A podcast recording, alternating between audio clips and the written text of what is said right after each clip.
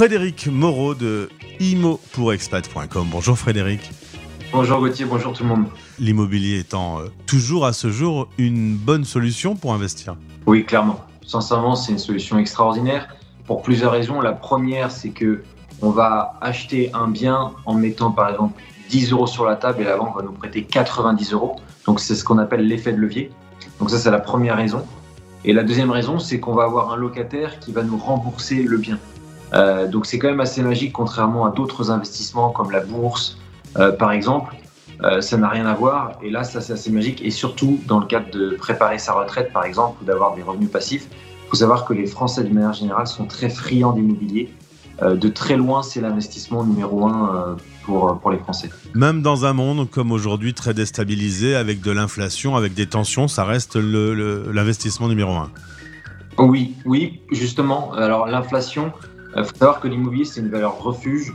Et donc, euh, contrairement par exemple à la bourse, etc., qui va dévisser dès qu'il y a une crise, euh, par exemple, euh, l'immobilier, c'est tout le contraire. C'est une valeur, ce qu'on appelle refuge, donc prudente. Et c'est la loi de l'offre à la demande. Et il y a des fondamentaux qui sont trop, très, très, très bons. Donc, l'immobilier en France, c'est très prospère. On va dire que les 30-40 dernières années, l'immobilier n'a fait qu'augmenter. Et, et, de manière constante et prospère. Donc, en effet, c'est un très bon investissement, sans aucun doute. Par contre, euh, toi, tu as développé une méthode pour les non-résidents pour pouvoir, euh, à distance, piloter un investissement immobilier. Oui, c'est ça. Bah, quand j'ai commencé, c'est vrai que moi, j'ai commencé à investir en 2016. Alors, il y avait WhatsApp et tout, mais la vidéo, c'était pas encore trop, trop réputé, on va dire. Mais le Covid a vraiment fait euh, beaucoup évoluer les choses. Et donc, ça, c'est plutôt cool. Et en effet, j'ai créé pas mal de, méthodes au fur et à mesure de mon, mon expérience d'investisseur pour visiter à distance, euh, pour euh, prospecter un bien rentable. Comment trouver un bien rentable quand on habite à 10 000, 1000 km Et donc ça, c'est très très important parce que acheter pour acheter, c'est facile, mais acheter un bien rentable, ça l'est beaucoup moins. Euh, et d'ailleurs, 97% des personnes qui investissent dans l'immobilier vont acheter des biens immobiliers qui ne sont pas rentables. Donc ça, ça, ça, nécessite des, des, stratégies bien plus profondes en effet. Alors un mot sur le financement, justement, euh, est-ce que c'est facile d'avoir euh, de l'argent des banques quand on est expat? J'ai envie de te dire oui et non. Alors, ça c'est une réponse de Normand, ça c'est pas une réponse. bah oui, mais pour, tu vois, Nantes c'est pas si loin de la Normandie.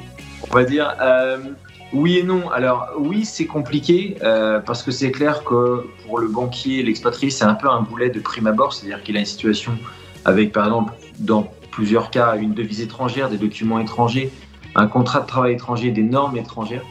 Donc ça, c'est vrai que c'est une complexité pour le banquier, donc pour obtenir un financement.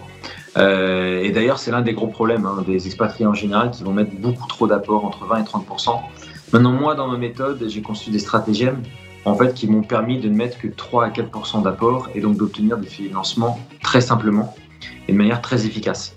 Le banquier, finalement, c'est quelqu'un comme nous, c'est-à-dire qu'il veut que ce soit rapide et facile et donc, il faut se plier à certaines de ces exigences. Il euh, faut aussi se préparer en amont avec un dossier bancaire très fourni et puis aller au bout des choses au niveau de la structuration. C'est ça qui va faire beaucoup la différence. Donc, oui et non, c'est facile. Euh, et en même temps, il y a des tâches qui sont plus compliquées qu'un Français résident, en effet.